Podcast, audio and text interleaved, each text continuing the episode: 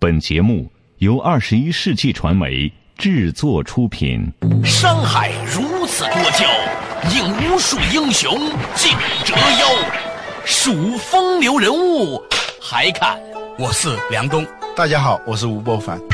两个男人孕育五年，梁东、吴伯凡帮你做着打通经济生活任督二脉，东吴相对论。好戏马上开场。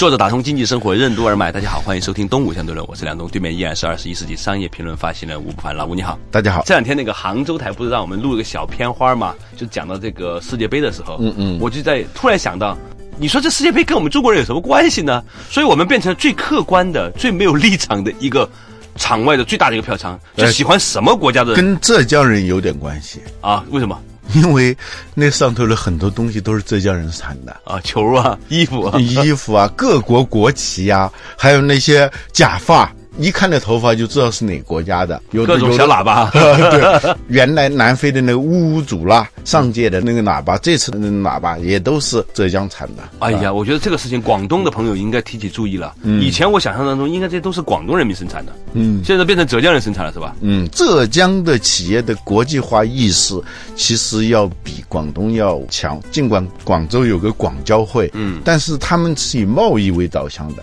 而浙江人他们很早以前八十年代就要深入世界各地，尤其是这个像温州人啊，有个电视剧叫《温州一家人》啊，看的时候都很奇怪，那个年代我们要考托福啊，要看可以出国的，他们不知道怎么就那么早就出去了。不，温州有中国的犹太人之称嘛？什么意思呢？就是说犹太人首先是流浪嘛，人多地少，就导致这个地方的人呢，就有一种天生的流浪的基因。他不以土地作为财富的主要的生产要素。犹太人为什么做生意那么厉害？是因为他 没有土地，连国家都没有拿来土地啊。犹太人到了哪个国家以后都是限制性的，就限制他们拥有土地的，所以他们只好去经商。这个温州叫中国的犹太人，他有这个特点，他找的商机是更深入的这种商机，是而不是像广交会上签合同的那种商机。这个地球上会不会有几个人坐在电视机前面看着那些球衣，说：“诶，这是我们厂出的啊，那种感觉真棒！嗯，是啊，这个皮球是我们厂生产的。”对啊，坐在那，这也是我的，那也是我的。上次在南非世界杯，我不去了一趟嘛，然后当时那种感觉就是那样的，到处都是中国的东西你，到全世界各个地方买一个东西回家拆开看，都是 Made in China。各种纪念品。中国也有一些球迷呀、还有这些媒体人也去报道这个巴西世界杯的，当地的那些土著华人就都提醒他们千万别买这些东西啊，别把运到。国外来的东西又运回去啊，嗯，但是他们也还止不住要买那个东西，因为国内没有卖的，是吧？它只是定向生产。不过我们几乎都可以看到，在未来五年到十年了，你会慢慢发现有 Made in 越南越南的，也有 Made in 印度的，对吧？这个可能越来越多。就与中国人，我们射球不行，但是我们远程的通过一些产品已经射到了那个厂里头去了，是吧？一下子，这个用什么样的一个成语来形容这种心态呢？这是一件很奇怪的事情。你但是我们中国的球迷还是很多的。对你想想，一个很荒谬的事情，老吴，嗯就这个所谓的世界杯呀、没有印度人参加，没有中国人参加，嗯全地球人口最多的国家没参加，嗯，对，这个事儿很有意思，中国、印度最少三分之一到一半。嗯，足球如果按地理版图来说，它是个小众运动，其实只有欧洲和南美洲两个地方。美国那么大个国家不踢足球的，美国但是很有意思，总是世界杯里头还有美国队，就是一帮美国人经常在国外帮着各种俱乐部的人踢球嘛。他是加入到各个俱乐部的，然后美国要组队的时候就把他们招回来。世界杯他都是要招回，就是不管你属于哪个，也有在俄罗斯要回来为国争光的啊，对，所以他美国他组队一组还能组起来，但是美国人是对这种足球他们是非常非常陌生的，尽管他们在一九九四年二十年前还举办过世界杯，我昨天问了一个问题，问那些球迷朋友，他们说：“嗯，你这个问题很专业。”我就说：“为什么这么大的亚洲就这么几个名额？而那么个欧洲有十几个球队，嗯，他们说啊，这个事情啊，实际上的确是跟人口以及足球人口这两个东西不一样有关。嗯，我们有的是人口，但是我们有的足球人口不多。嗯，他们说，如果你在荷兰随随便便一个区，他们搞一个队的话，可能有几百个球队上来 PK。嗯，你在中国朝阳区，你搞一个这个东西，你未必能搞到八十个球队出来的。嗯嗯，所以他说，这个还是有一个群众基础在这里面哈。嗯，呃，你要是说组乒乓球，在中国就很容易，对吧？记得时光荏苒呢，东吴相对论历史上曾经还讨论过一次世界杯。记得当四年前啊，我们还讲什么叫定位球和任意球啊？所以定位有时候实际上是不对的啊。我们当时讲定位实际上是一个虚假的东西，它要发挥在这一个定位球里头要发任意球，也算是个定位球。但是很多企业定位在一个上头，以为自己就对了，其实。这里头是一个任意发挥的、自由发挥的东西，包括点球这种典型的定位球，你怎么踢还是要需要很大的功夫的。所以当时我们讲说，定位并不是那么重要，关键是任意的时候的那个任意的功夫更重要啊！我还记得当时我们还谈到过足球这种大规模的需要人和人一协作的事儿呢，咱中国好像这个文化上不支撑。但是你是说乒乓球、羽毛球？这种小球我们就玩的很好，是吧？涉及到一两个人技巧性的跳水啊，自己玩玩技巧玩的很高的，这是咱们玩的体操啊。我们的游戏里头啊，协作性、团队性的这种游戏啊，确实都不强。体力的也不太行，可能我们中国女性在跟国外女性的这个对比上，嗯，它差距没有那么大，所以我们还有女排呀、嗯女足啊，还有李娜这样的人，是吧？啊，一旦是硬碰硬的，真的比体力的男性跟男性的体力和。协作协作这两个东西确实是中国一直是我在想，就是有自然基因的问题，也许有文化基因的问题啊。我们自己玩的，比如太极拳，它非对抗性的比赛，非群体对抗性的那种比赛，我们都可以玩的，好像挺不错。包括高尔夫，它就是划定了界限的。比如说排球，我们还不错啊。它虽然是对抗性运动，它是划定了。界限的，不进行真正身体上的接触的对抗，你理解吗？对对，还是有一个网子隔着的，是吧？对对，就顶多就在网上互相拿球碰一碰对方啊。你触网呢，你过网击球那是犯规的事情啊。对，这个时候呢，哎，大家就玩的还可以。所以有些时候，你把这些现象拎起来之后，你会发现有一些东西的确很奇妙。稍事休息，马上继续回来。坐着打通经济生活，任督二脉，东吴相对论。足球是怎样从一项运动发展为一项产业的？为什么南美国家擅长技术派足球，而欧洲国家擅长战术派足球？伪球迷为什么是足球产业兴盛的基础？畅销书为什么都拥有大量的伪读者？欢迎收听《东吴相对论》，本期话题：旁观世界杯。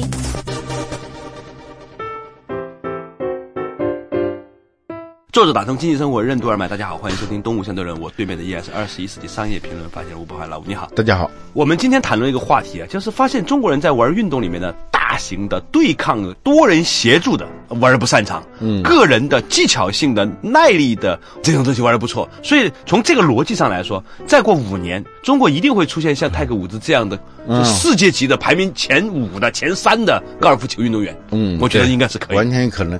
就是比如说足球这个事儿。我们一直被教育说足球起源于中国，嗯，也许真的是起源于中国，包括马球也是起源于中国啊。唐朝的时候，唐明皇喜欢玩那个东西，东西嗯，应该算是世界上最昂贵的一种运动。足球呢，是我们都知道那个高俅是吧？《水浒传》里的那个高俅，高太尉，他就是以拼踢球踢得好，他那个踢球呢。真的是叫踢球，就是跟踢毽子一样的，嗯，只不过是毽子变成了球而已。嗯，它是个人的一个技能，嗯，它不是一个群体协作的，表演性很强，表演性很强，而且个人表演性啊，它不需要跟其他人的那种合作。它要放到现在，应该去巴西啊，那种感觉啊，巴西球那种对艺术性的艺术足球。你知道那个为什么南美是技术派，嗯，欧洲是战术派？这个南美啊，它最早是。它是个殖民地，南美跟北美其实都是一样的嘛，都是原来只有印第安人，在后来呢，就是大量的那个黑奴运到了美洲啊。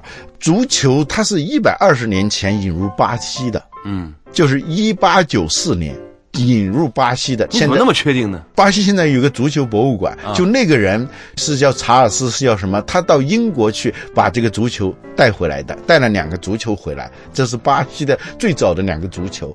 他一个人口比较少，场地是很容易找到的，草啊什么的，那植被也比较比较画上线就是足球场，是吧？对 对，不用划线就是足球场。踢的时候呢，当时因为有白人和黑人，黑人的体力不错，也有运动天赋，所以白人呢也在玩的时候想跟黑人玩，觉得有意思。尽管还是有等级差别的，但足球它经常会进行身体的这种冲撞啊、接触。可能我们中国民族当中有一种畏触性，特别不爱接触对方的身体。对，就是比如说握手，不握手，不拥抱对，中国人、西方人见了面是握别人的手，中国人见了面是握自己的手啊，作揖嘛。这个用作揖的方式把别人隔开。嗯，对，对表面上看对你表示友善，但是它实际上是一种防隔开的防护的这个动作嘛，未触性。但是那个足球，它是一个很容易必须要接触。欧洲是单一种族嘛，嗯，在南美的呢，它是多种族的，多种族，而且是地位不那么平等的。踢的过程当中呢，那些黑人啊，嗯，会特别的谨慎啊，免得冲撞到免不要冲撞到老爷啊啊，那个白人老爷，他们又要陪你玩儿。对，要陪你玩，所以他带球的时候会形成一种技能。嗯，这个技能就是我来抢你的球的时候，我都不接触你的身体，啊这是需要技能的。或者我带球的时候。我行云流水呃，就是不停的穿，你接受不到我，他就像幽灵一样的穿过去，像马拉多纳那种南美足球，他都在强调这种技术的嘛。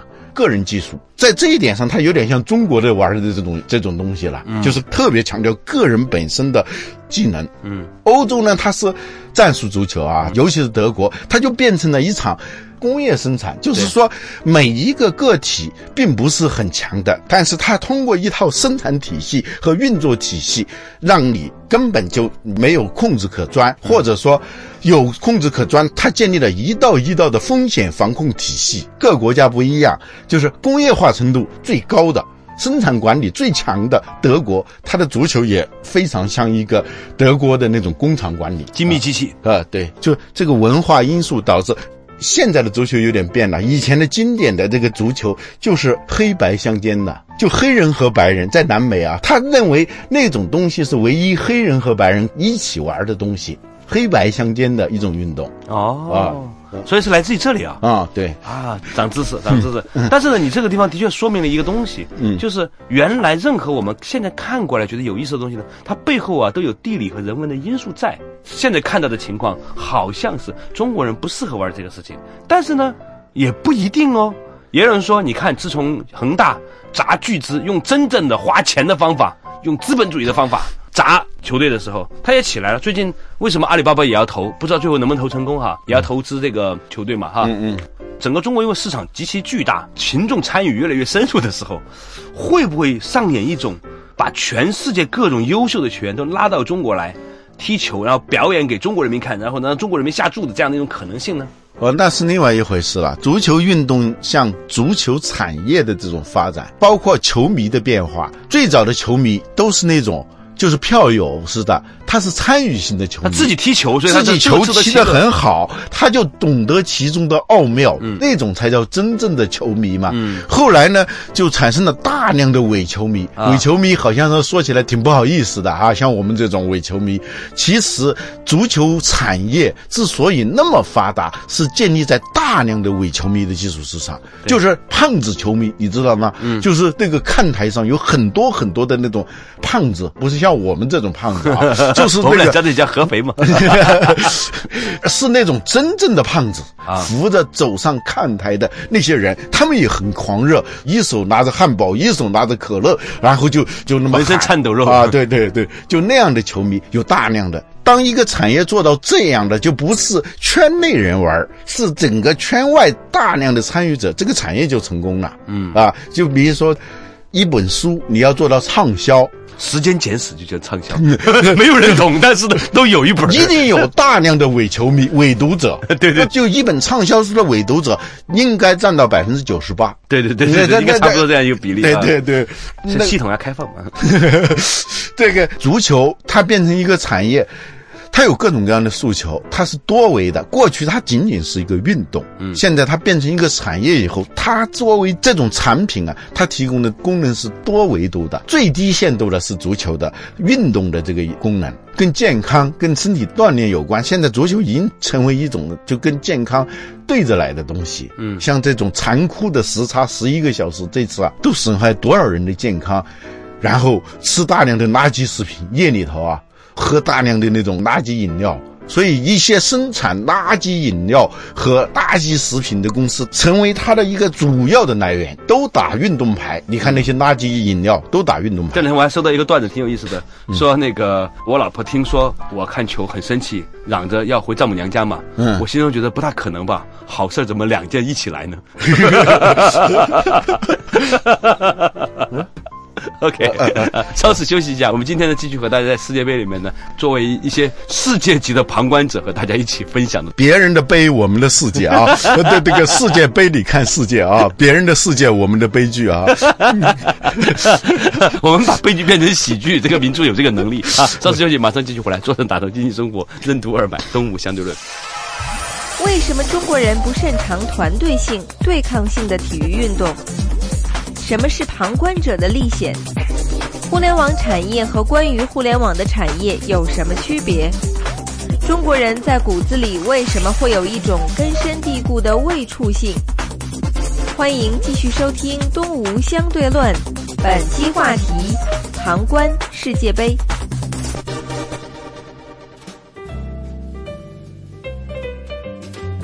作者打通经济生活任督二脉，大家好，欢迎收听《东吴相对论》，我是梁东，对面的依然是二十一世纪商业评论发现人吴伯凡，老吴你好，大家好。我们今天讲到这个事情，就是世界杯这么大一事儿，咱们全国人民用一种一如既往的热情投入到一场跟我们毫无相关的事情里面去。谈得挺热里，跟你一半毛钱关系都没有。除了场上那些足球、那些球衣跟你有关系以外，哦，那个世界杯很有可能是中国生产的，那个杯有可能那个杯是中国生产的，那些球也是中国生产的，一种其他的方式参与进去了，是吧？嗯嗯。我们经常会说，这个巴西经济那么糟糕。他足球为什么那么发达？对呀，我们常常说我们经济不发达，没有这个足球产业的支撑，没有那么多球场，所以我们足球踢得不好。人家也比我们穷多了，那一样，人家那么多人踢球是吧？他这是两回事情。一个产业发达以后，当然了，参与的人也能赚到很多钱。电影产业，明星拿到很多的钱，但是拿到最多钱的肯定不是那些演电影的人。它是一门生意的时候，它跟这个本身的这个运动。关系不是那么紧密的。巴西的这个整体经济不行，这种中等收入陷阱，它是金砖四国之一嘛，嗯是吧？那个 B 就是巴西嘛，但是整体经济很差，所以在世界杯开赛的时候，开幕式已经开始了，还有好多人在那个街上啊，在地铁里头。抗议嘛？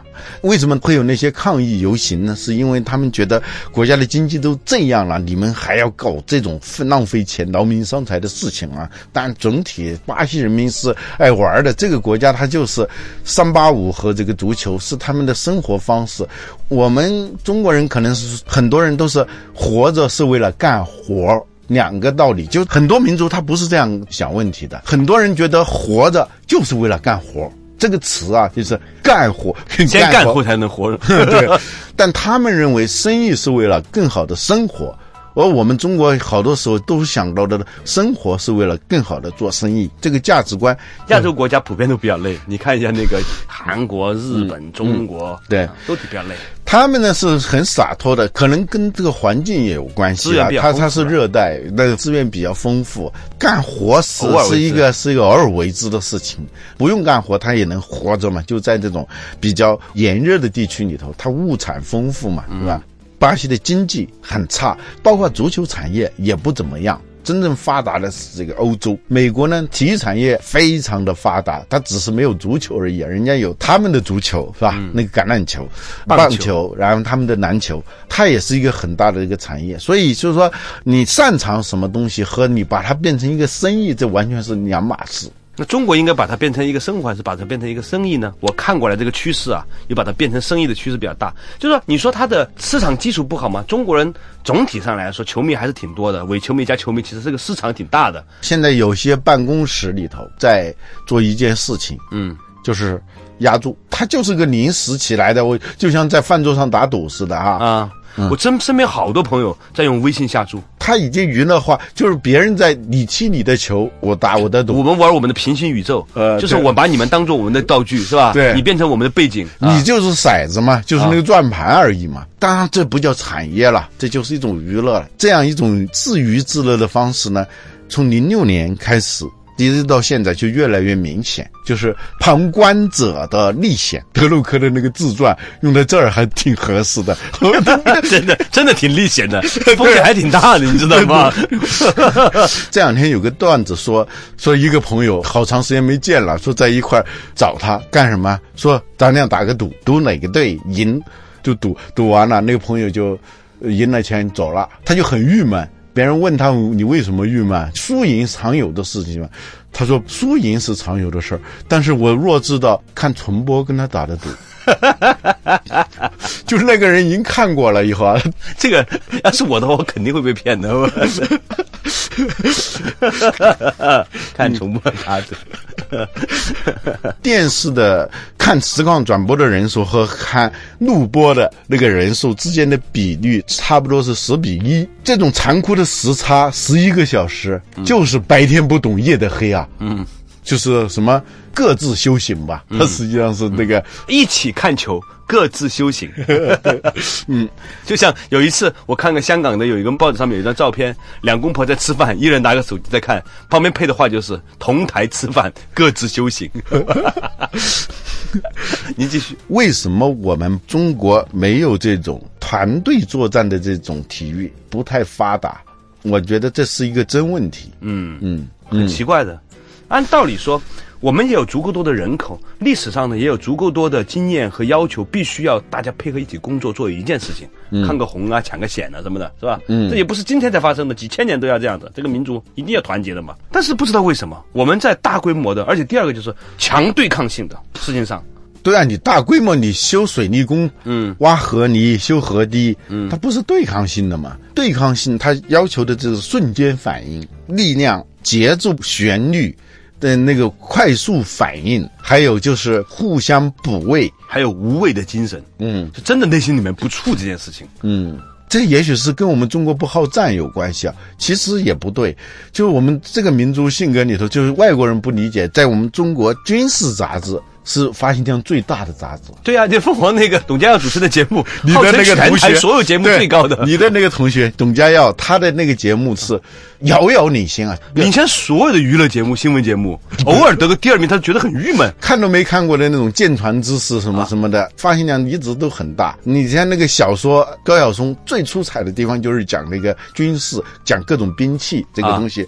我们的四大名著当中啊，除了《红楼梦》，啊，都是想打架的都是打架，《三国演义》不用说了。啊。《西游记》也是在打架嘛，人妖之战嘛，是吧？《水浒传》那不用说了，是吧？其实你看其四大实名著当中，其实《红楼梦》也在打，但是另外斗嘛，它是文斗嘛，就四大名著当中，三大武斗，一大文斗，哇，那 所以你会发现。一个很有意思的现象，就是说它的矛盾性，好像比如说我们常常说，广东人是全中国几乎不多的一个省份，每个家里面都供着菩萨的，家家里面都供着我。你知道，我就是有时候经过那种实用主义的一个地方。这个不矛盾。我有时候经过那个广州特别破的那种小区里头，那个墙根底下啊放的那种东西，我都不知道啊你土地财神呢几根香啊什么的。后来我注意到，不管有多破的那个楼，嗯都有那种东西。这个其实不矛盾啊，它实用又迷信，加起来就是实用的迷信嘛。他之所以就是迷信实用，对 对对，他之所以能迷信，是因为他还是要带来好的东西嘛。对就是说我们确实不太好战，就是说我们民族里头啊，不愿意直面问题这种人特别多。比如说，谁借了我的钱，嗯，我不愿意去直接去讨债钱，我要另外的一个人。去跟他说去，或者呢，这个事儿呢本来是个 A A，这是从西方来的啊，这种 A A 制呢，大家觉得比较好，但是呢，发起那个 A A 的那个人往往有心理道德压力。呃，他都会让另外一个第三者操办这件事情，为促性啊，接触都怕接触，那打仗那就是更是有有点那个障碍了，是吧？这是很矛盾的地方。不好战，你的喜欢谈论战争，个个都是哇，讲起来都是全都是军事家。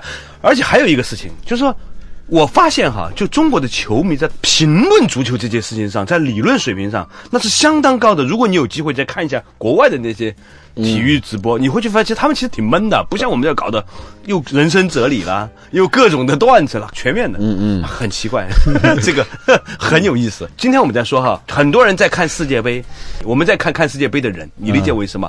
我们今天在再作为一个第三层的旁观者来看那些天天在看世界杯的人们，我们发现。的确，它很好的折射出了我们这个国家和民族的很多有趣的东西。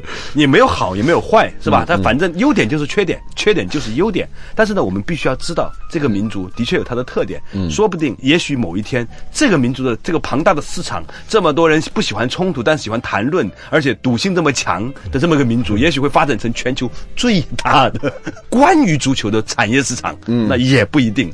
有互联网产业，现在还有好多关于互联网的产业，比如说互联网思维，我觉得是典型的关于互联网的一个产业。一群不敢互联网的人 谈得头头是道。你看网上，但凡是在转互联网思维的人，嗯，都是对互联网根本不太了解的人。嗯，对，心中充满焦虑的人，尤其是各种传统媒体的那些朋友们，谈论的跟真的似的。还有你们这个什么商业评论都没做过生意，他谈的一样一样的。嗯嗯啊，我们就是关于关于的。关羽 about about about 关羽关羽的关羽 about about about 世界杯，感谢大家收听这一期的节目，下一期同一时间我们再见。